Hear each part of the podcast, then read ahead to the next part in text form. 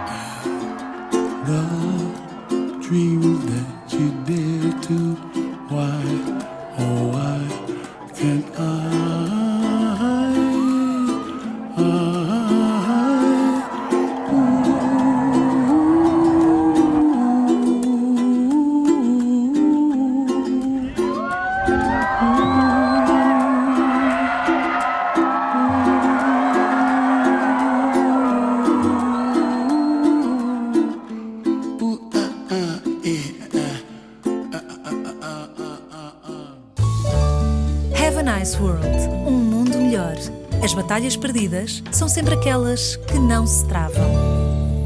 Se fosse comum, não seria notícia. A IKEA Portugal fez por estes dias títulos de jornal, e não foram poucos, porque ousou ser diferente. Escolheu para se destacar o caminho ainda muito solidário da generosidade e deixou clientes, parceiros e a comunidade em geral estupefacta numa exibição realmente convincente de grandeza ética. Sem rodeios, a popular cadeia de artigos de mobiliário anunciou que iria devolver os apoios que recebeu do governo português durante o período mais difícil da pandemia.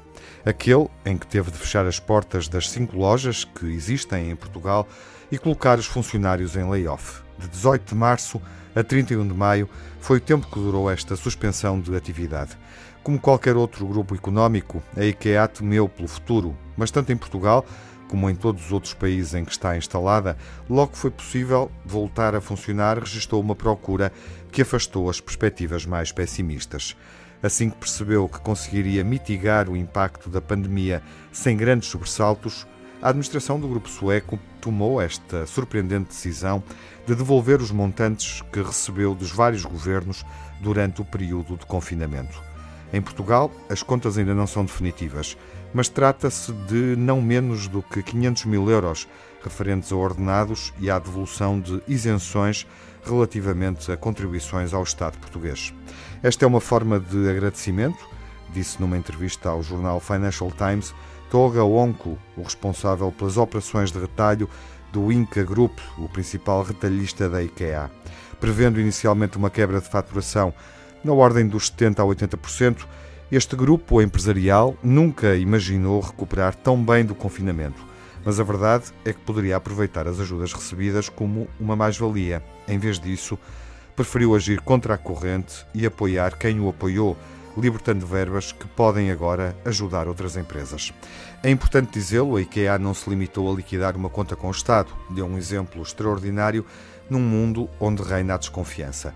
Acreditamos que os clientes não se vão esquecer deste gesto e acreditamos também que uma empresa que faz as coisas o melhor possível num determinado momento coloca-se no melhor lugar para o próximo.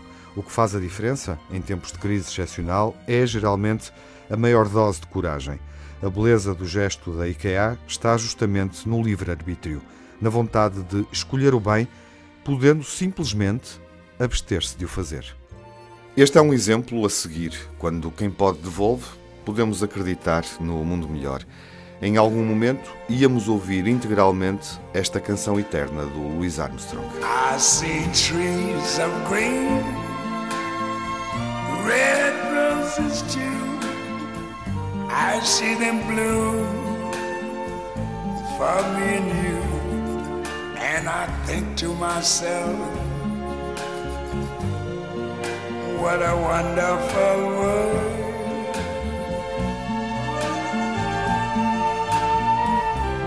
I see skies of blue and clouds of white. The bright, blessed day, the dark, sacred night. And I think to myself, what a wonderful world.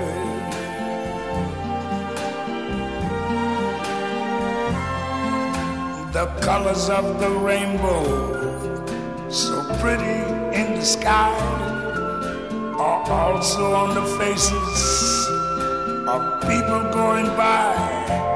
I see friends shaking hands, saying, How do you do?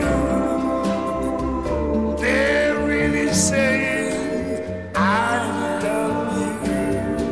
I hear babies cry watch them grow.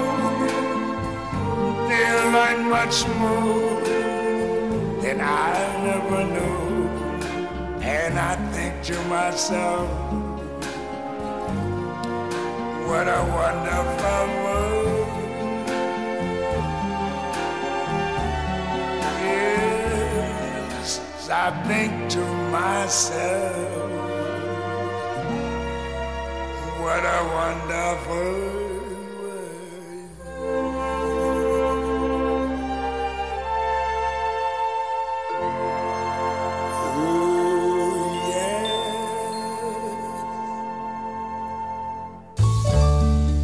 Nice World um mundo melhor. Enquanto estivemos recolhidos ou fechados em casa, a solidariedade saiu à rua destemida.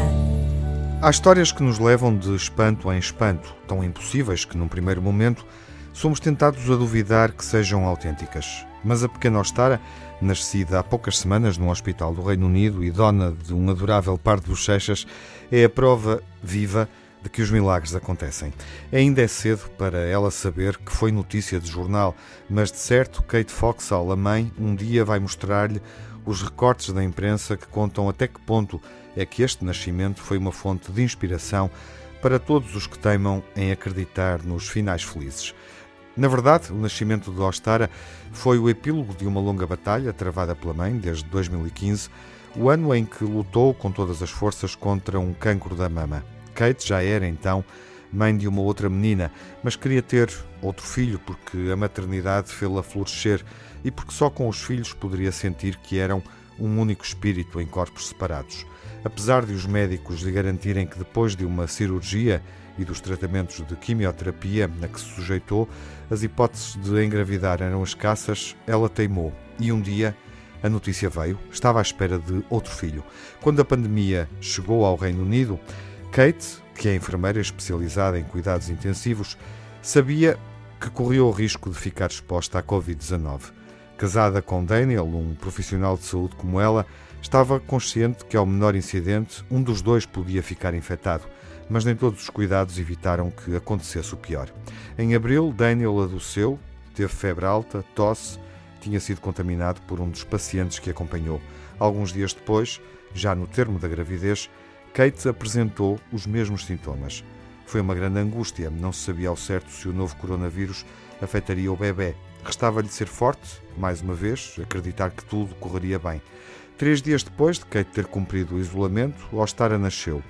Minúscula e perfeita, ela é uma pequena oda à vida. Mas horas depois do nascimento, aquele bebê tão desejado adoeceu com febre alta e rasgo cutâneo. Seria Covid-19? Durante 48 horas, dois dias, Enquanto não chegaram os resultados dos testes, o tempo parecia suspenso. Mas no fim, houve razões para sorrir. Ostara tinha apenas contraído um outro vírus, mais benigno, daqueles que se superam em dois tempos. De sobressalto em sobressalto, chegava ao fim a odisseia desta família. Hoje Ostara é uma bebê saudável e feliz, e a mãe, com a dignidade maternal, fala-lhe naquele idioma único em que as progenitoras, embriagadas pelo amor incomparável, costumam falar com os recém-nascidos. Para a memória futura ficam as notícias sobre o nascimento de Ostara, que vai ficar sempre ligada ao epíteto de Bebé Milagre. Em português diríamos que é um menino doiro. Vamos embalá-lo ouvindo este tema do cancioneiro de Zeca Afonso, cantado por Cristina Branco.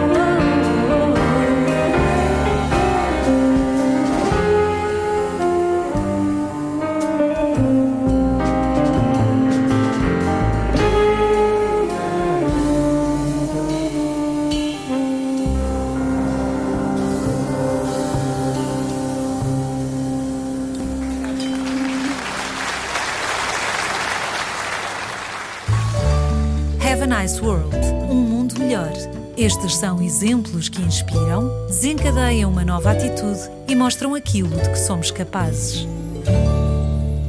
Para muitos idosos, dependentes, a viver sozinhos ou num lar, no meio de gente estranha, a tristeza já faz parte do cenário. Agora acrescente-se a certeza de que vão enfrentar dias assustadoramente iguais. Em boa verdade, esta descrição também é válida para gente nova, desde que se encontre em situação de dependência física. Para cada um deles sobram motivos que os levam a sentirem-se inconsoláveis. Silvia Freitas nunca foi indiferente a este problema.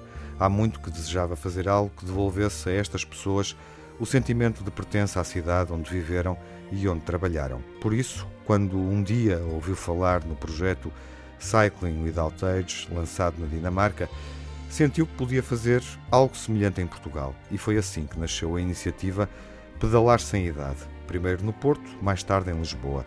Com o apoio de diversos voluntários e organizações do setor social, Silvia pôs em marcha um programa de passeios em bicicletas adaptadas que trouxe para a rua centenas de idosos e pessoas com deficiência para quem os dias passavam em silêncio, em pontas de pés, a troçar em sussurro.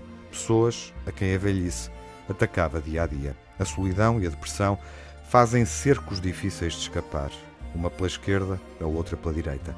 As bicicletas do pedalar sem idade lembram os velhos rickshaws do Oriente. São conduzidas por um ciclista e têm acoplado um carrinho com capacidade para duas pessoas. Alguns dos utentes usam cadeiras de rodas, mas Silvia não tem dúvidas de que fazer um passeio com a bicla é outra coisa, porque as bicicletas não têm estigma e são frequentemente associadas à liberdade que vem desde a infância. A chegada da pandemia podia ter mudado tudo mas ninguém ligado a este projeto quis parar. Pelo contrário, perante a ameaça do novo coronavírus, a vontade de espalhar sorrisos por um dos grupos de risco mais vulnerável tornou-se ainda mais urgente. A maior vantagem que poderemos atribuir ao sofrimento é de abrir possibilidades inteligentes e imaginativas, possibilidades que mostram que desistir não é a opção. Para poder continuar a funcionar, a equipa da Pedalar Sem Idade só teve de fazer algumas adaptações à frota. O condutor fica agora na retaguarda dos atrelados e o uso de máscara passou a ser obrigatório. O resto, a vontade de semear felicidade por onde passa, não mudou. Até porque, como se sabe, a felicidade tem um efeito boomerang que não é de desprezar. De bicicleta vamos a qualquer lado. Leva-me na tua bicicleta, como cantam Carlos Vives e Shakira em Barcelona.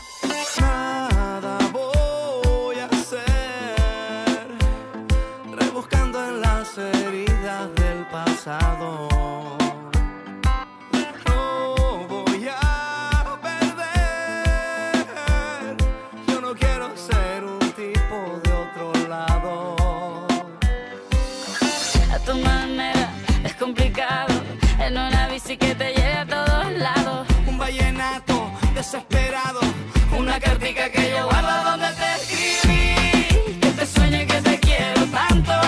Que hace rato está mi corazón latiendo por ti, latiendo por ti. La que yo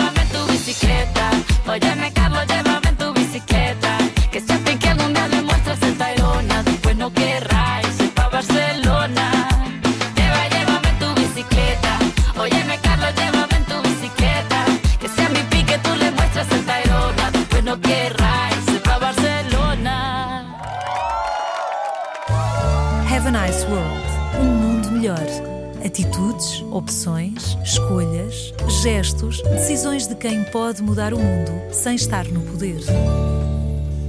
Hoje terminamos esta série de 75 crónicas de um mundo melhor, Have a Nice World, exatamente como começamos no período da pandemia e do confinamento, com uma daquelas histórias que poderíamos contar aos nossos filhos, servi-la com o leitinho da infância. O amor parece irremediavelmente associado à fábula, quando a história é verdadeira, o poder de nos emocionar não tem limites. Vamos então diretos a Verona, no norte de Itália, a única cidade que se tornou famosa devido a uma história que nunca aconteceu, mas que está no imaginário de todos nós, a de Romeu e Julieta. Símbolo do amor indestrutível, o par amoroso, que protagoniza a peça mais popular de William Shakespeare, conheceu-se e namorou-se em Verona, nesta bela cidade da província do Veneto. Mas o que tem a peça de Romeu e Julieta a ver com a Covid-19? Tem tudo, se pensarmos no que ali aconteceu durante os dias em que Verona esteve de quarentena. Foi duro para a população residente atravessar aqueles dias. Todos vimos, através das televisões, a angústia, o medo e a ansiedade espelhada nos rostos que assomavam à varanda a dizer vai ficar tudo bem. Paola Agnelli e Michele Dalpau, os residentes na cidade, sentiram-no na pele. Todos os dias, à hora combinada entre a vizinhança, saíam à varanda para acenar, partilhar sorrisos e palavras de esperança, até que repararam um no outro.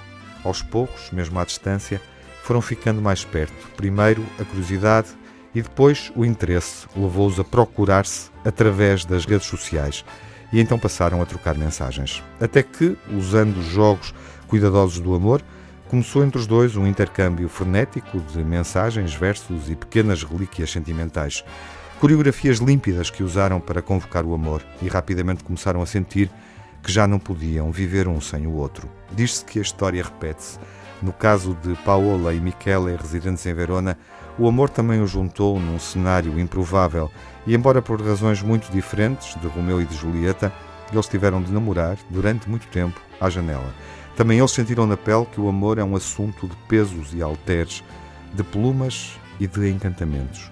E ao fim de vários meses de partilhar distância, era melhor chamar amor ao amor. Mas a ausência física não convencia neurónios e corações inabaláveis, e eles não descansaram enquanto não estiveram juntos, frente a frente, e deram um daqueles abraços que jura o que ninguém pode prometer. Paola e Michele tomaram consciência de que a força invencível que impulsiona o mundo não são os amores felizes, são os amores contrariados. Ainda em fase de namoramento, Sentem-se maravilhados por se terem encontrado na vastidão do mundo, por se terem sentido atraídos e por terem vencido os obstáculos, aqueles obstáculos que às vezes parecem intransponíveis, que impedem que um casal aconteça. E ao contrário de Romeu e Julieta, hoje Paola e Michele estão juntos e felizes em Verona.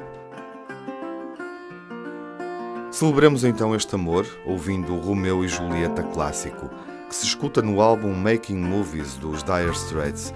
Sim, este parece um amor de cinema, mas desta vez podemos dizer que a vida é maior do que o cinema. A love struck Romeo, sing the streets a serenade, laying everybody low with a love song that he made. Find the streetlight, steps out of the shade, says something like,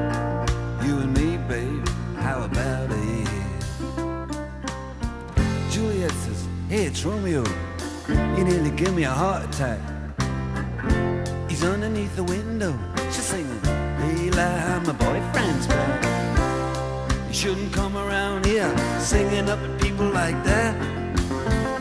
Anyway, what you gonna do about it? Juliet, the dice was loaded from the start, and I bet any you exploded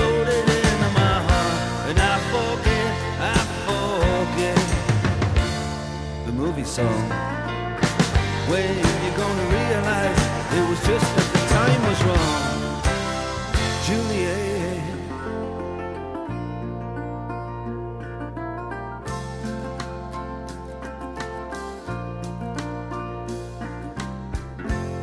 Come up on different streets, they both were streets of shame. Both dirty, both mean. Yes, and the dream was just the same. And I dreamed your dream for you, and now your dream is real.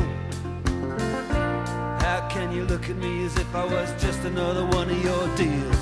When you can fall for chains of silver, you can fall for chains of gold. You can fall for pretty strangers, and the promises they hold. You promised me everything. You promised me thick and thin, yeah. Now you just say, oh, Romeo, yeah. You know, I used to have a scene with him. Juliet, when we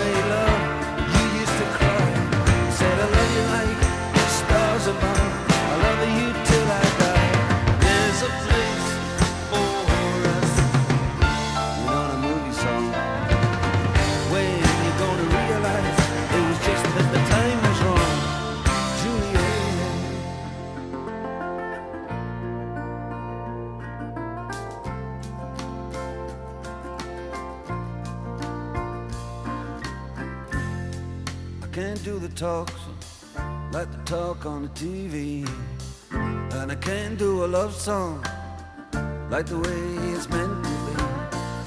I can't do everything, but I'll do anything for you. I can't do anything except be in love with you. And all I do is miss you, and the way we used to be. All I do is keep the beat, is kiss you through the bars of a rain. Julie, I do the stars with you anytime. Oh, Juliet, when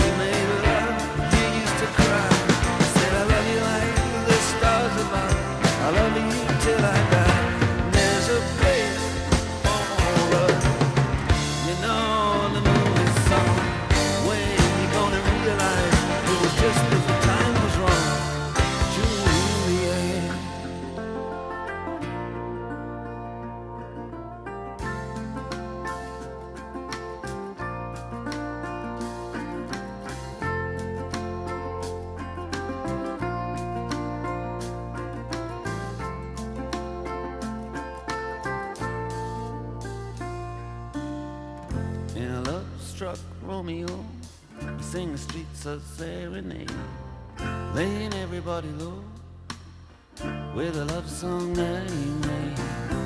Find the convenience the street light, steps out of the shade, he says something like,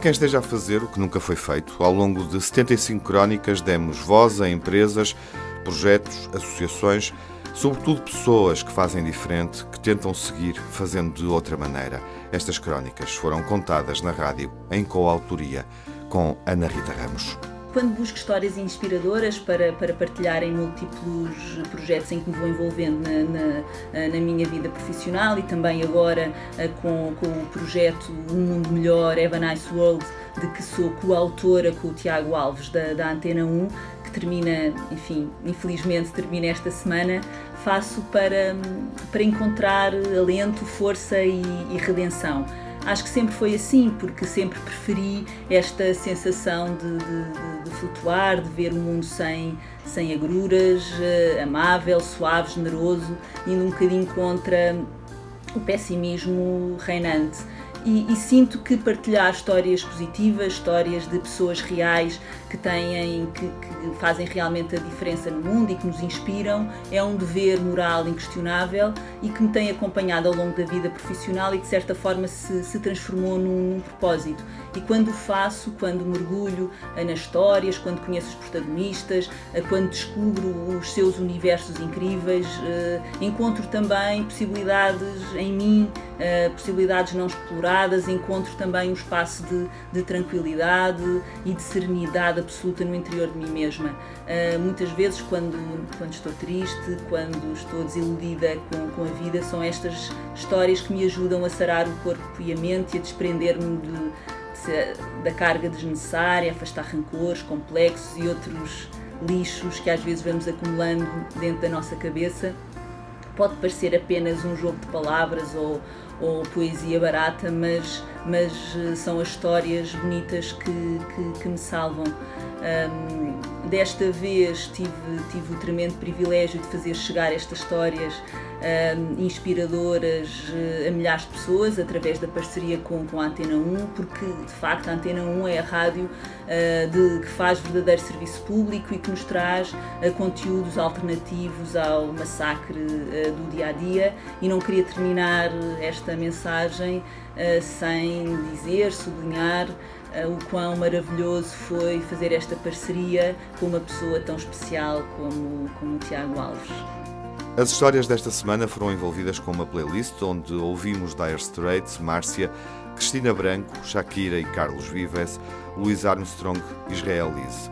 Mas hoje não acaba aqui. Todas as histórias são sobre heróis como nós e celebram o poder especial que todos temos. A última música que me apetece tocar é uma espécie de música extra e só podia ser do David Bowie. Heroes, ao vivo em Berlim em 2002. You, you can be me.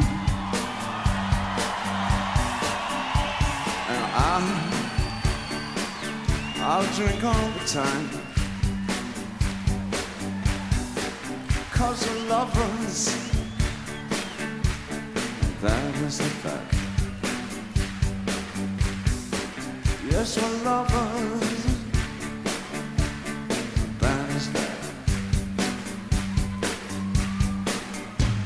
Oh, nothing will keep us together.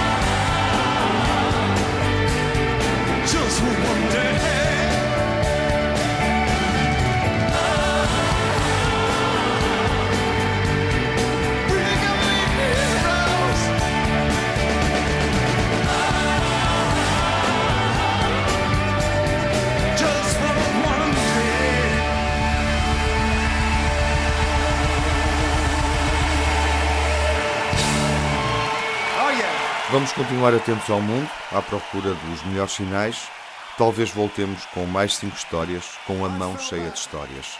Cuidem-se e fiquem bem.